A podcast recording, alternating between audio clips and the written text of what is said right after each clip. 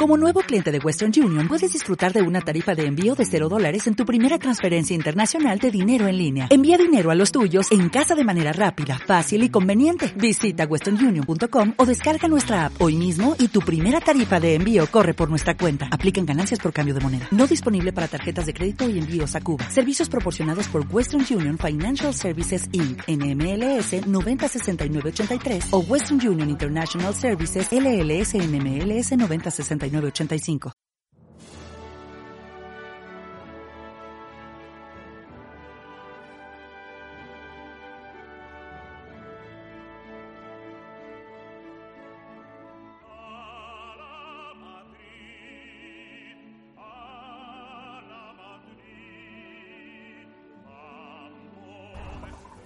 Bienvenidos al número 60, al número 60 de Club Madridista. Como pueden ver, ni soy Miguel ni soy Aaron.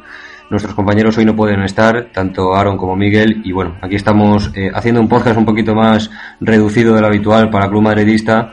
Eh, enseguida ya saludar a, los compañeros, tanto Andrés como Isma, que están hoy con nosotros, pero como les digo, hoy vamos a hacer un poquito un podcast más eh, corto de lo habitual, pero teníamos que analizar la gran victoria del Real Madrid en Old Trafford, y aquí estamos en Club Madridista para llevarles eh, toda la opinión y toda la información acerca de lo que es el Real Madrid. Andrés, al que podéis seguir por eh, AZJ Roller en Twitter. ¿Qué tal Andrés? Muy buenas. Buenas tardes Dani, perfecto, muy bien, muy contento. Y a Isma Honrado, que le podéis seguir a través de Isma Honrado 11 en Twitter. ¿Qué tal Isma? Muy buenas. Hola, muy buenas, encantado de estar otro día más con vosotros y muy feliz y muy contento por la victoria de, ayer del Madrid en otra forma. Pues sí, yo creo que estamos todos muy felices, ¿no? Eh, por esa victoria del Real Madrid en el Trafford y sobre todo por, por, por acabar una semana grandiosa para el madridismo. Eh, Andrés, te tengo que preguntar lógicamente por el partido, el Manchester United Real Madrid, eh, remontada, eh, todo lo que fue el partido, sobre todo una gran victoria que nos da el pase a cuartos de final.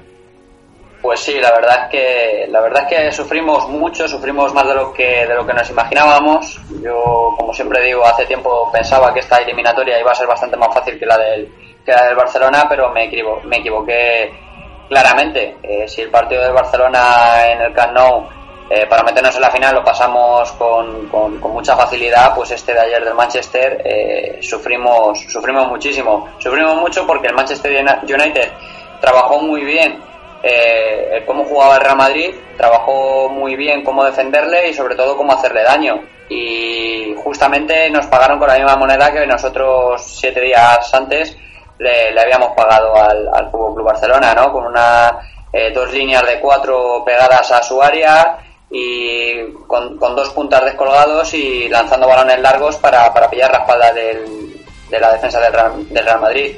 Eh, esto les funcionó a la perfección, sobre todo en la primera parte, en la que ellos tuvieron la ocasión más clara con el palo, eh, el remate de cabeza en un córner que va al palo y después Welbeck no, no termina de, de, rematar dentro y la para Diego López y, la primera parte no tuvo tampoco mucho más, ¿no? Sí era así la superioridad en Manchester, sobre todo, que, era lo que, lo que más miedo, por ejemplo, a mí me, me, daba, porque me daba la sensación como que el Madrid no estaba en el partido, y es que el Madrid necesitaba meter un gol y no, no aparecía nadie por, con la camiseta verde que, me dijeras que podía hacer un poquito de daño a, la defensa del Manchester United. Encima se lesionó Di María, que era el que podía romper un poco por las bandas y terminamos un poco de fastidiarnos, ¿no? Y la segunda parte pues empieza con un gol en propia puerta de Sergio Ramos, gol en propia puerta que viene precedido de un fuera de juego, pero bueno, gol en propia puerta y a partir de ahí pues la polémica de la que hablaremos un poco más tarde, imagino, de, la, de la patada de Nani Arbeloa, que para mí sí, para mí sí es roja.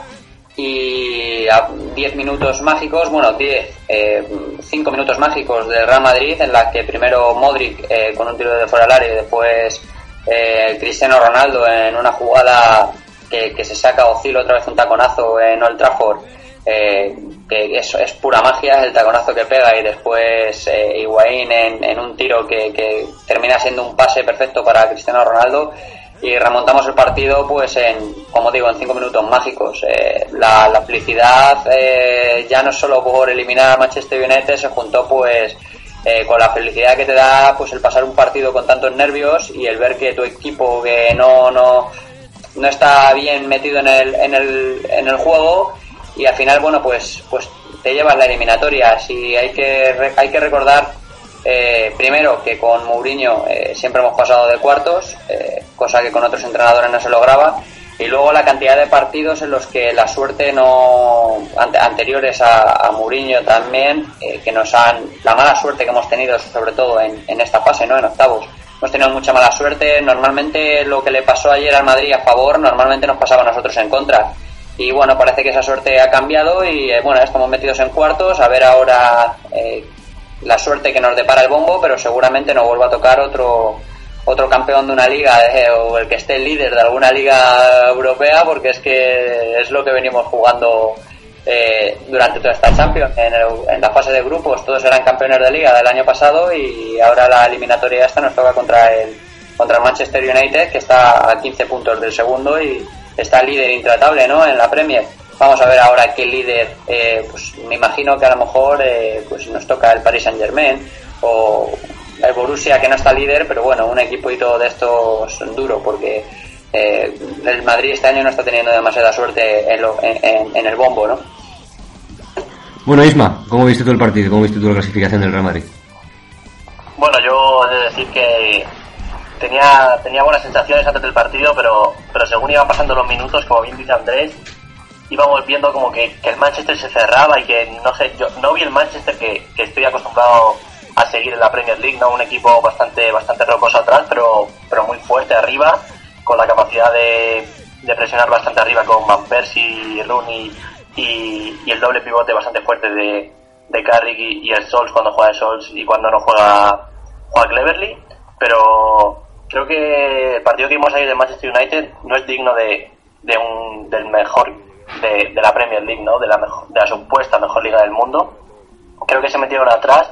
Muchos criticaban a Mourinho cuando se metió atrás contra, contra el Barça en las semifinales de 2011, puede ser. Y, no veo que, que, critiquen a Ferguson por hacer esto, sino todo lo contrario, ¿no? Creo que la elección táctica de Ferguson, a Mourinho, que si Mourinho siempre hace lo mismo, tal. Yo me gustaría aclarar que, que cuando lo hace Mourinho las cosas están muy feas y cuando las hace Ferguson las cosas son muy bonitas. Creo que Ferguson hizo lo que tenía que hacer porque creo que contra el Madrid, si le juega de tú a tú, ya se demostró en el Bernabéu que la primera parte del partido de ida el Madrid fue muy superior. El resultado de 1-2, pues ya digo, primera parte bastante mala del Madrid, creo que no por demasiada, no creo que fuese por su culpa, sino por, por el buen hacer de Welbeck, tapando bastante bien a Xavi Alonso. Y la segunda parte muy, muy buena. Es decir que antes de la expulsión, de la que luego hablaremos, me imagino, de, de Nani en esa acción con Arbeloa, creo que antes de, esa expulsión el Madrid ya había empezado a coger el ritmo. Es verdad que Sergio Ramos se marcó en gol en propia, pero a partir de ese gol el Madrid se fue soltando, fue, haciendo cosas distintas. El cambio de Mourinho de dar entrada a Modric quitando, quitando a Arbeloa, pasando a Kedira en el lateral derecho, tuvo que, después de la expulsión Welbeck, se tuvo que venir a la banda izquierda a cubrir a, Kedira y eso dio más libertades a Modric y Alonso y eso fue lo que terminó el partido, ¿no? Al final Modric estuvo muy inspirado, la verdad es que el tiempo que salió me sorprendió bastante. seguía en Tottenham y creo que ayer vimos el, el Modric del Tottenham, no el que estamos acostumbrados a ver en el Madrid. Y la verdad es que la alineación de Ferguson, eh, Rooney me sorprendió, sí, sí me sorprendió, no, no voy a mentir, no, no voy a ir de ahora de, de super sabio y de y por eso a mí no me sorprendió, yo me lo esperaba, mentira, ¿no? Todos esperábamos que jugase Rooney con Van Persie arriba y nos equivocamos, nos equivocamos, nos equivocamos, no acertamos. Es muy difícil acertar una alineación a Ferguson y más en Champions League. Que pudiendo rescatar algún, alguna cosilla de, la subvencia de Rooney, eh, cabe, destacar que la otra semana comentamos, el, el anterior programa, perdón, que, vamos, yo lo dije, que Rooney y Van Persie fueron titulares contra el Norwich el fin de semana y Mourinho reservó a todos sus jugadores, lo que es normal, pero Ferguson no reservó ni a Van Persie ni a Rooney y de hecho Rooney jugó los 94 minutos de partido, marcó en el tiempo extra, por cierto. Y Van Persie, pues sí le reservó, ¿no? No sé si le quitó a la hora de partido o en el minuto 70 y, y sí le reservó, ¿no? Se veía que iba a jugar pero cuando juega Ronnie 94 minutos teniendo un partido tres o cuatro días después de la talla de, un Madrid-Manchester en Old Trafford, creo que algo se presagiaba, ¿no? Pero nadie se lo esperaba, ya lo digo que no voy a ir ahora mismo de sabio y creo que tanto me sorprendió a mí como me sorprendió a todos. Y ya te digo, Dani, semana muy muy buena del Real Madrid con, la victoria de esos dos clásicos y ahora en, Champions League y ya por la décima, ¿no? Como decimos todos los madridistas. Bueno, eh, gracias Isma. Yo, eh, si tengo que decir algo, tengo que decir y tengo que reconocer que estamos ante uno de los días más sufrimiento del Real Madrid. Yo por lo menos no recordaba algo o no recordaba tanto sufrimiento desde que desde la final de Copa. Yo en el primer gol creía que me moría, porque me dio un ataque al corazón de alegría, ¿eh? porque creo que, que era un momento clave para marcar el primer gol. Yo estoy muy de acuerdo con lo que habéis dicho todos vosotros. No vivió en un Real Madrid en la primera parte Lógicamente la expulsión lo marca todo, pero como Andrés y ahora enseguida lo abordamos, eh, para mí fue muy clara y, ahora enseguida lo debatimos, pero eh, creo que el Real Madrid hizo el fútbol que tenía que hacer sabiendo que el Manchester tenía que hacer lo que tenía que hacer. Es decir, el Manchester se encerró, lo que muchos consideraron antifútbol, casualmente cuando juega contra Barcelona, eh, contra el Madrid es una genialidad de Ferguson. Eh, entonces yo creo que el Real Madrid se tuvo que adaptar a eso. Hubo un momento en el que no se adaptó bien, pero bueno, tampoco el Manchester, que creo que fue superior, lo dijo el propio Mourinho, aunque para mí yo creo que no es superior en toda la eliminatoria. En la ida yo creo que, como hablábamos en el último podcast, para mí creo que debería haber ganado el Real Madrid 4-1 y quizás ayer el Real Madrid a lo mejor podía haber perdido 2-1 o incluso empate a 2. Eh, pero el Manchester United tampoco hizo gran cosa. El gol fue en propia puerta, eh, como decía Andrés, en un fuera de juego, aunque yo creo que es muy difícil de ver. Eh, enseguida vamos con toda la polémica pero después eh, el Manchester United, bueno, se encerró, era lo que tenía que hacer. Es verdad que también con 10, pero yo quiero recordar que un Inter-Barcelona en el Camp Nou, el, el Barcelona se quedó, jugó contra 10 todo el partido con aquella expulsión de Mota y no fue capaz de marcar dos goles. Es decir, que es que en el fútbol también hay que remontar contra 10. Yo he visto al Madrid remontar con 9 jugadores ante 11.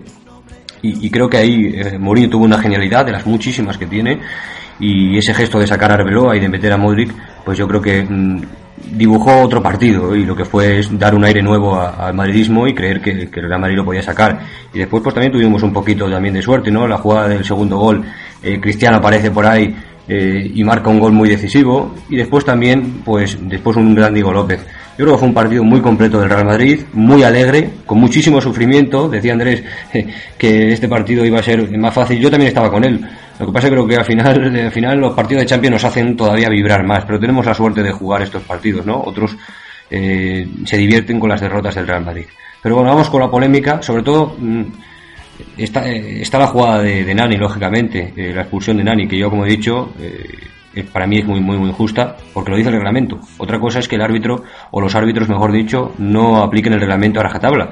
Pero yo creo que ayer el árbitro, que se equivocó también en contra del Real Madrid, hoy precisamente Andrés escribió un gran artículo en la web preguntándose robo, porque esta jugada, que es muy polémica, está claro, que quizás si saca amarilla tampoco nos podemos alarmar, pero después hay un penalti de Rafael muy claro con, por manos, que esa sí que era roja clara, hay eh, ese fuera de juego el primer gol y también si nos rememoramos a la ida hay una, un penalti de María muy claro y el propio gol del Manchester viene de un córner que no es, pero esos son detalles menores. Pero bueno, Andrés, eh, ya te he leído hoy en la, en la web, pero eh, para que nuestros oyentes lo sepan, los que escuchan el podcast, ¿qué opinas de esa, de esa polémica arbitral y si crees que fue decisiva para que Real Madrid ganara o si la consideras justa la expulsión de Nani? Bueno, yo, como he dicho antes, para mí la expulsión de Nani me parece totalmente justa porque hay gente que dice, no, es que es involuntaria, es que Nani no ve que, le viene Arbeloa, eh, se le está acercando Arbeloa y, y, termina impactando con él, pero es que si, si se ven las imágenes y, una persona lo ve eh, detenidamente, te das cuenta como Nani cuando, cuando impacta con Arbeloa, en vez, de, en vez de retirar el pie, que yo creo que es un actor de reflejo que tenemos todos, yo, yo he jugado al fútbol y cuando he dado una patada sin querer, o, pisar, por ejemplo, a un futbolista, ¿no? Cuando está en el suelo, que, ves que le vas a pisar, tiendes a, retirar, a retirar la pierna y te terminas cayendo tú.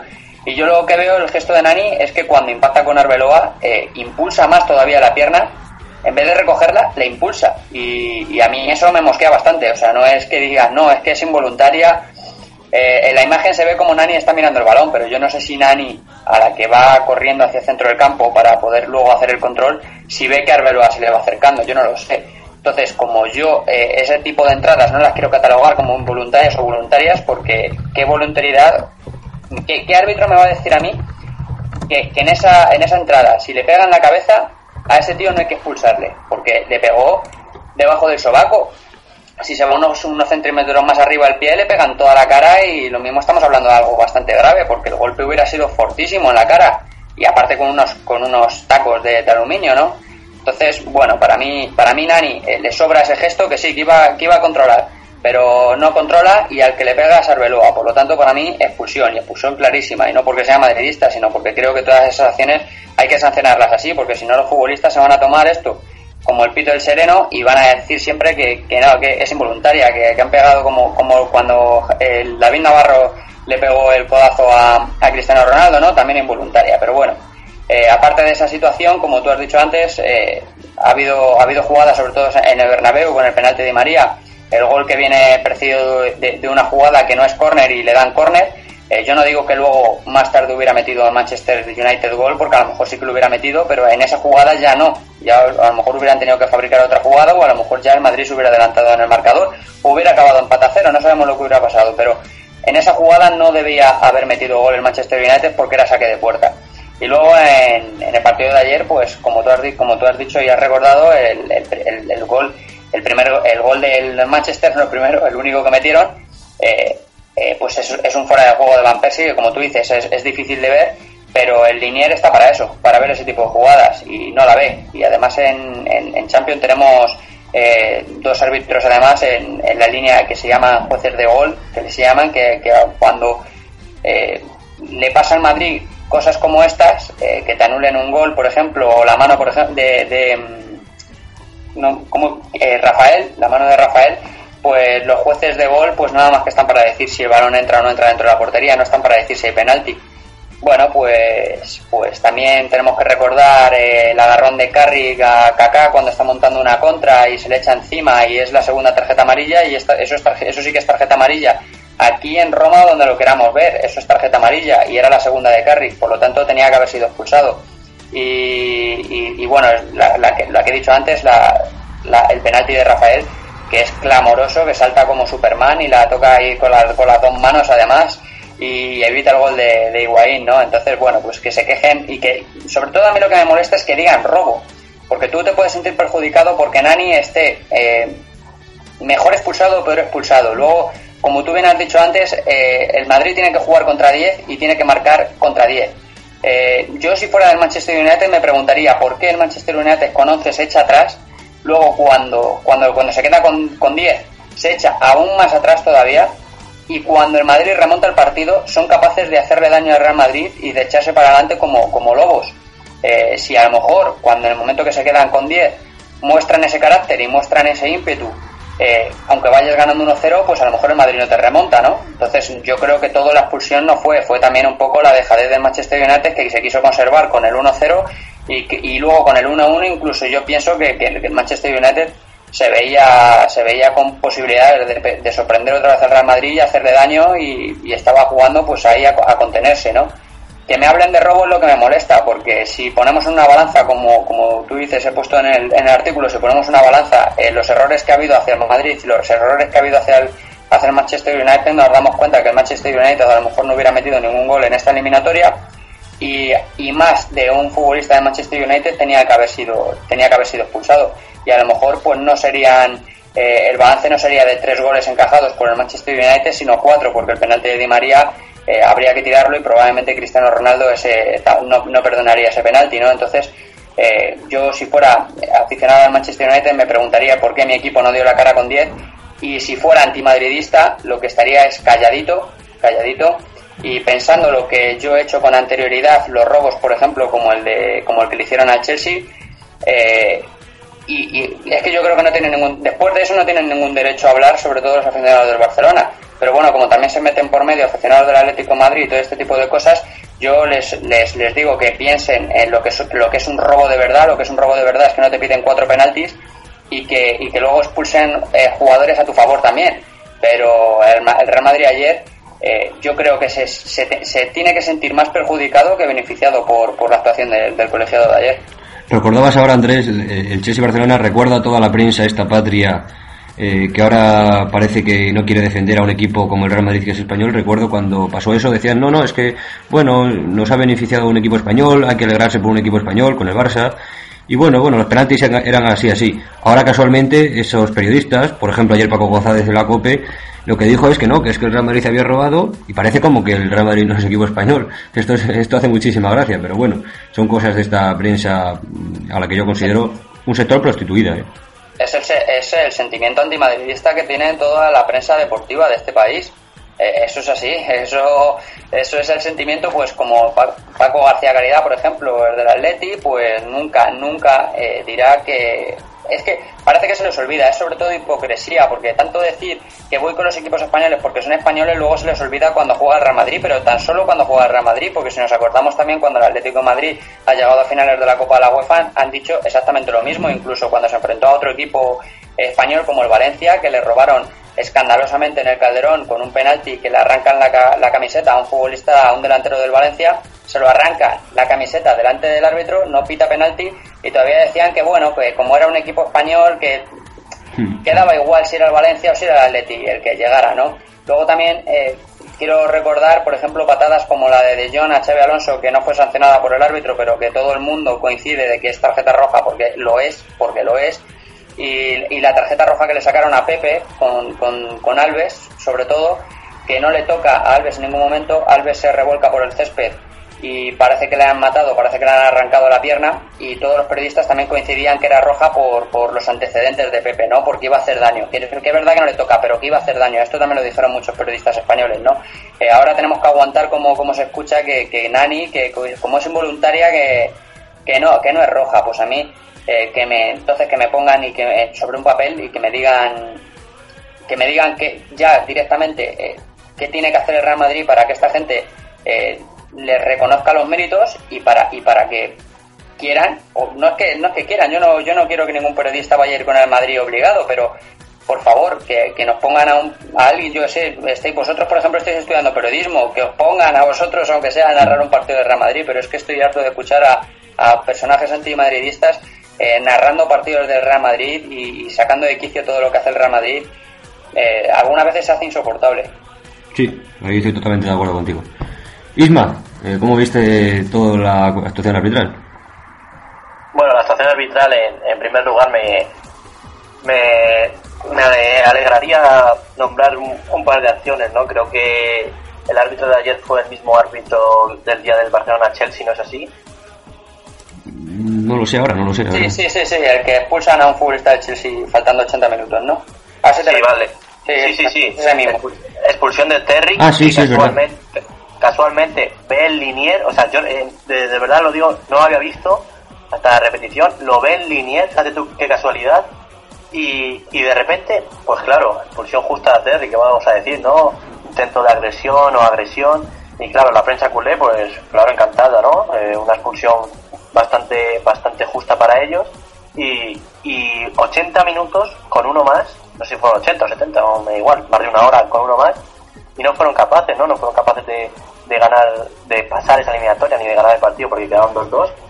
Y respecto a la jugada que decía Andrés de, de los famosos estos jueces de gol de, de la camiseta Zigic, ese, ese, ese partido fue lamentable, lamentable, pero no, no he visto acción más lamentable en un partido de fútbol estaba el, juez de línea este famoso que lo pusieron aquel año, me parece, justo, y estaba a un metro de Zigic, a un metro, porque Zigic estaba en el área pequeña, y le arrancan la camiseta, pero se la arrancan de cuajo, y el árbitro no ve nada, y yo creo que no es que no vea nada, es que no quieren verlo, porque en el otro partido, no sé si fue Juve Celtic, puede ser que, entró el balón, y el árbitro del, juez de línea este, el juez de gol, como se llame, se supone que está ahí para verlo, y ni siquiera lo vio, y creo que era un, árbitro español encima, pero fíjate la cosa que viene respecto al, a las polémicas del partido, pues la roja Nani, pues fíjate que yo discrepo. Creo que no termina no termino de ver la expulsión. Creo que que Nani no tiene la intención de hacer eso, es verdad que, no quita la pierna en ningún momento, ¿no? Y es verdad que Arbeloa no se revuelve tanto como Dani Alves en su, en su momento, ¿no? Ahí, ahí se diferencian los valores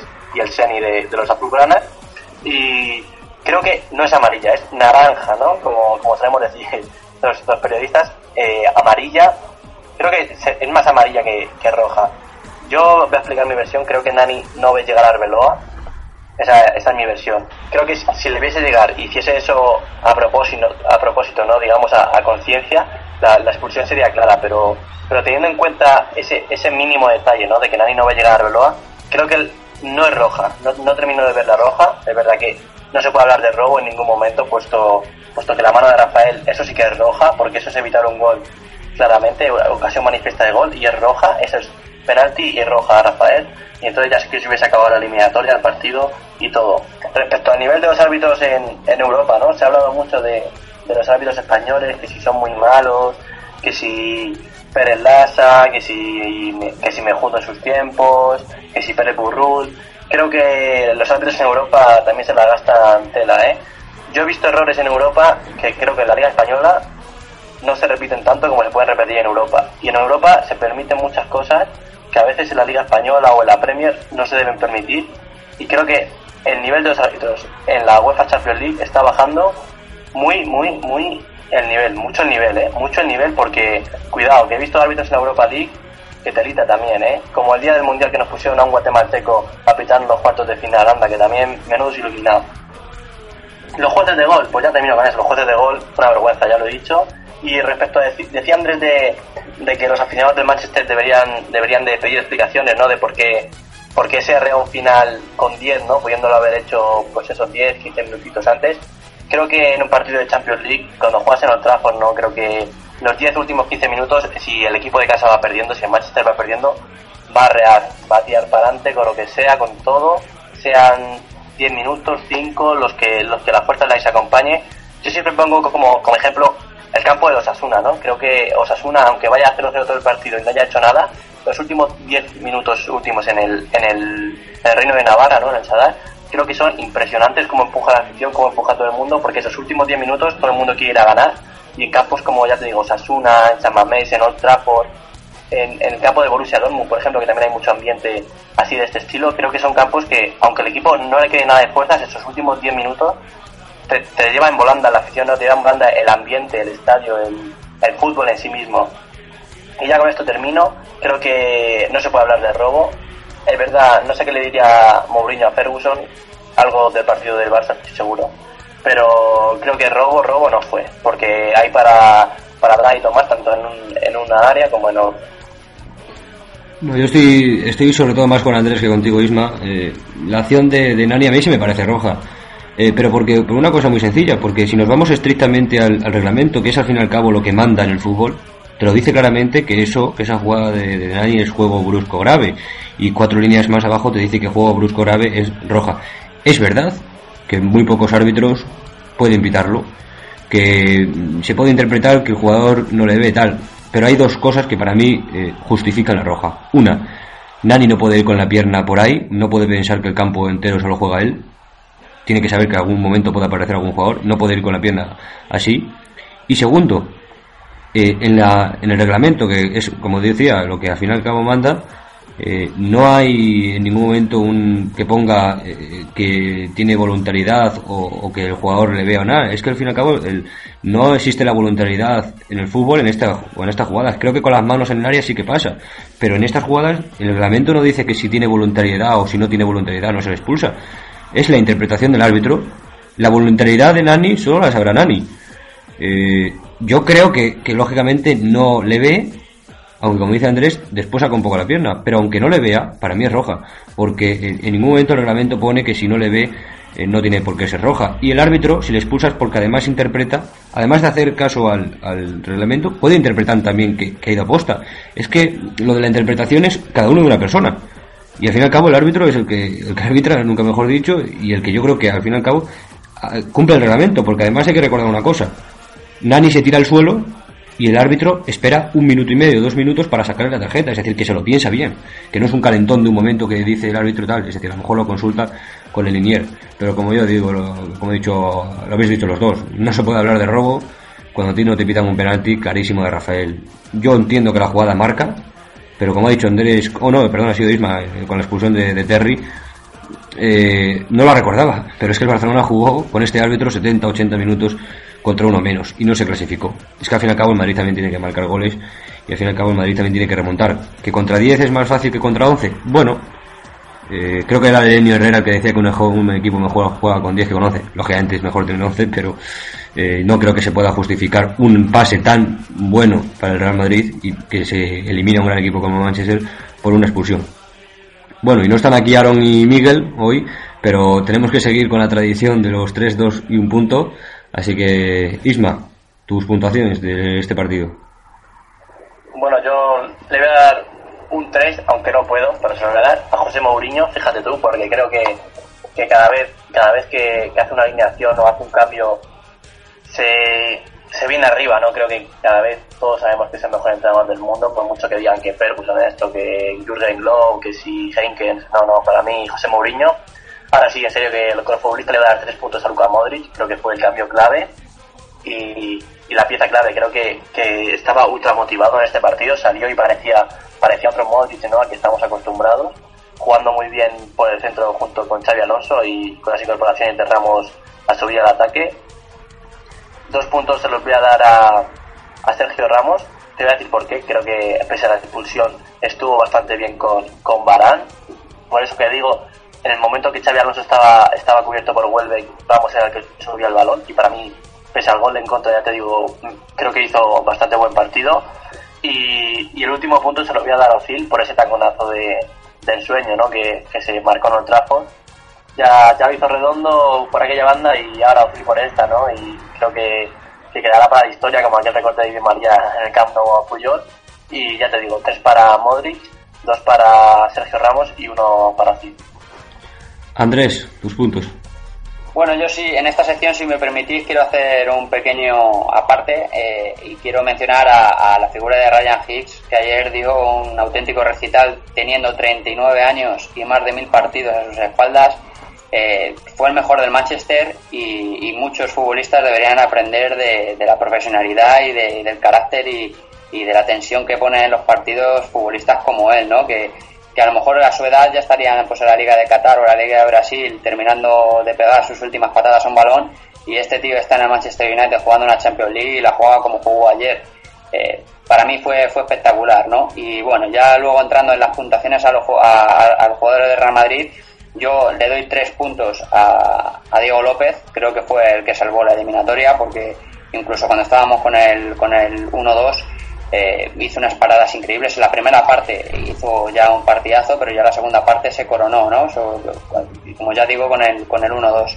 Eh, dos puntos se los voy a dar a Modric, porque cuando salió Modric fue, cambió el partido radicalmente, eh, no solo por el gol, que, fue fantástico, fue un golazo, sino también por, por los pases que metía entre líneas y, cómo buscaba a Cristiano Ronaldo en un costado y a, y por el, en el otro costado. Eh, para mí hizo un partido espectacular, el mejor probablemente que, ha hecho desde que está en el Real Madrid. Eh, y, creo que no exagero. Y un punto se lo voy a dar a Ozil, porque como ha dicho Isma, eh, ese taconazo es pura magia y solo se le puede ocurrir a un futbolista como, como. ¿no? Yo creo que, que es es para guardárselo de por vida en cualquier disco duro, en donde sea, pero hay que guardarlo porque es un pase espectacular. Y bueno, luego el partido en general creo que tampoco fue tan malo de, de aunque sí que estuvo, sobre todo la primera parte, muy apagado, pero fue, estuvo apagado porque, porque el Real Madrid es que, es que no, no lograba pasar del medio del campo con, con claridad. Bueno, yo le doy tres puntos también a Modric porque creo que eh, bueno, como Isma le daría tres puntos a Mourinho porque creo que su cambio y su táctica hizo que el Real Madrid ganara, pero el futbolista fue Modric y creo que cambió el partido, además del gol, eh, fue el que además hizo que el Real Madrid empezara a jugar de otra manera. Dos puntos se lo doy a Diego López, porque aunque paró en la primera parte algo, sobre todo en la segunda parte, ya cuando íbamos ganando 1-2, la verdad, pero hizo las paradas como aquel Casillas en la novena, de forma diferente, lógicamente, pero hizo tres paradas muy, muy, muy buenas que hubieran metido al Manchester en el partido y que la verdad eh, quizás hubiéramos sufrido más de lo que no sufrimos, por lo cual le doy dos puntos a Diego López. Y uno se lo voy a dar a Cristiano, porque no estuvo muy bien, pero yo siempre he dicho que soy muy eh, de resultados y de goles, y creo que eh, me dio mucho por aquellos que marcan goles decisivos, y el gol de Ronaldo, que es verdad que tiene que empujarla, pero hay que empujarla, para mí es un gol decisivo muy decisivo para el Real Madrid, que le da un pase a, cuartos, aunque creo que hubo jugadores que lo hicieron mejor, pero eh, yo me quedo sobre todo con los con los goles decisivos y la verdad ahí tengo que, que decantarme por Cristiano. Bueno, pues eh, hemos hablado ya mucho del clásico, como les decía, eh, hoy tenemos una versión un poquito más reducida del podcast. Hoy el Real Madrid, 6 de marzo, cumple 111 años. Les voy a pillar a los contertulios porque eso no estaba preparado, pero les, quiero pedir que me digan cuál es su gran recuerdo de estos 111 años, qué se quedan, con qué se quedan del Real Madrid de estos 111 años, eh, que es lo más bonito que han vivido o, que han visto, o, este Real Madrid, que tiene mucha grandeza y que cumple, y cumplimos años todos de la mejor manera, ¿no? Con eh, dos golpetazos al Barcelona y un golpe que nos da el pase a cuartos al Manchester United. Isma, de estos 111 años, ¿con qué te quedarías o, qué destacarías del Real Madrid? Bueno, creo que el mejor club del mundo, ¿no? Nueve Copas de Europa nos avalan en estos 111 años. Pero yo siempre lo digo, ¿no? Yo la final aquella de, de Zidane, pues me marcó, ¿no? Creo que aquel gol, para mí, los de mi generación, tú bien lo sabes, Dani, nos marcó bastante. Y de hecho, desde entonces no ganamos una, una Copa de Europa, pero también me gustaría hacer referencia a la historia reciente de Real Madrid y me gustaría hacer mención a, aquella final de Copa del Rey del año 2011 donde Real Madrid gana 1-0 a Barcelona en la prórroga. Creo que nunca había visto un clásico con tanta tensión entre los jugadores, ya sea de la selección española o de portugueses, brasileños, argentinos, de la nacionalidad que fuera. Creo que nunca había habido un clásico con tanta tensión, ya digo creo que aquel, aquel partido marcó una antes y un después, se demostró que el fin de, ciclo, ¿no? No, me gusta llamarlo así, pero pero sí un, punto de inflexión, ¿no? Saber que, el Madrid podría ser superior en cualquier momento, como venía haciendo en todos estos años de su historia. Y ya te digo, aquel gol de Ciudad me marcó, me marcó bastante, aunque era bastante pequeñito, pero, pero me marcó, ¿no? Porque pues cuando eres pequeño, pues a lo mejor no ves todos los partidos, ¿no? Como, como lo ves ahora. A lo mejor pues, los de Liga no los ves, la Champions pues a lo mejor tampoco, ¿no? A lo mejor ves el, típico partido que se juega en la Liga o que juega contra el Barça, que juega contra el Atleti o aquel, aquella final de la Champions. Ya te digo, son partidos que, que no serían la temporada de la Madrid entera, pero aquellos partidos pues, pues sí los veías, ¿no? Los veías a lo mejor con, tu familia, con tus amigos. Y ya te digo, aquel, aquel, aquel gol de, de Zidane en Glasgow creo que, que marcó bastante y, y aquellas tres paradas de Casillas también, también fueron muy importantes en el aspecto de, de, Real Madrid. Y ya te digo, esa final de Copa del Rey de 2011, para mí, está en, en, el aspecto reciente, quiero decir, que para mí lo más destacado. Sí, hemos ganado la Liga, hemos ganado la Supercopa últimamente, pero, pero para mí esa final de la Copa del Rey tiene, tiene algo, tiene algo específico. Yo estoy contigo, Isma. Eh, ahora le doy paso a Andrés, pero como estoy totalmente de acuerdo contigo, eh, para mí esos son los dos grandes momentos que yo he vivido, sobre todo la, la novena. Creo que lo mejor está por venir y creo que estos últimos tres años que estamos viviendo con José Mourinho creo que es lo mejor que estamos viviendo. Yo, hombre, gente no lo viví, pero eh, lo he visto a través de DVDs y de vídeos y tal. Yo creo que este equipo, y, también gente que te lo dice, ¿no? El Real Madrid de los años 50, aquel Real Madrid de 5 Copa Europa, de Di Stefano, Gento y tantos leyendas blancas, pues para mí siempre será el mejor equipo de la historia, por lo que yo he visto y por lo que me han dicho, que cambió el fútbol, etcétera, etcétera. Hemos tenido también la Quinta del Buitre y hemos tenido tantos equipos, los Galácticos, aunque estos últimos, sobre todo después fueron poco a poco sin ganar títulos, pero lo que yo he vivido, lo que yo he vivido, eh, como decía Isma, la novena y, y, sobre todo esa final que tuvo mucha tensión y que acabó como acabó con aquel gol maravilloso de Cristiano. Andrés, ¿con qué te quedas? Que tú tienes mucho madridismo ahí en las venas. Pues mira, yo me quedo sobre todo con el espíritu ganador que, muestra el Real Madrid, tanto en la afición como en los futbolistas, como en todo, eh, que, lo va heredando, es algo heredado y, no se pierde, y yo creo que eso es algo que nos hace, nos hace grandes y es lo que nos mantiene como el mejor equipo del mundo, ¿no? Para mí, eh, porque ya se ganen títulos o no se ganen títulos, eh, ese espíritu lo tienes que tener y, y, por ejemplo la Liga del Clavo Ardiendo, que es uno de los mejores recuerdos que guardo yo por ser la liga eh, que más he disfrutado por ser la liga más difícil, por ser la liga en la que nos dieron muchísimos palos y, al final pues tuvimos cinco o seis partidos seguidos en los que el Real Madrid eh, iba perdiendo siempre en el marcador y acababa remontando partidos, incluso en el último partido en el que el Real Madrid lo único que tenía que hacer era ganar, eh, hacer lo mismo que hacía el Fútbol Club Barcelona, en realidad es lo que tenía que hacer. Pero como el Barcelona el último partido aquel lo ganó, el Madrid necesitaba ganar al Mallorca y después de ir perdiendo 1-0, incluso el Mallorca tener la posibilidad de ponerse 0-2 en el Bernabéu, eh, pues apareció la figura de, Reyes, la figura de, de la, eh, no fue fue Diarra, el otro Diarra no fue Diarra, fue Diarra de cabeza y tal. Y, y, bueno sobre todo donde se ensalzó un poquito la figura también de Higuaín no por aquella, aquella remontada frente al español eh, bueno, fueron, fueron muchas. Yo creo que ese espíritu ganador eh, lo venimos heredando desde mucho tiempo e incluso es en esta liga en la que todos somos conscientes de que está muy difícil, si no imposible. Eh, a ninguno a ninguno nos extrañaría que el Madrid terminase la liga metiéndole presión al Barcelona con, una puntuación en, en, la tabla de clasificación muy justita para, para el Barcelona. Yo creo que si ahora mismo el Madrid empieza a ganar partidos y el Barcelona a pinchar y acabamos eh, dentro de dos o tres partidos, o sea, a, dos o tres partidos del final de liga, eh, terminamos con tres o cuatro puntitos, yo creo que ningún madridista se asusta ni se extraña, ¿no? Porque yo creo que estamos acostumbrados y tenemos ese espíritu de, esperanza y de, saber que, vamos a estar ahí.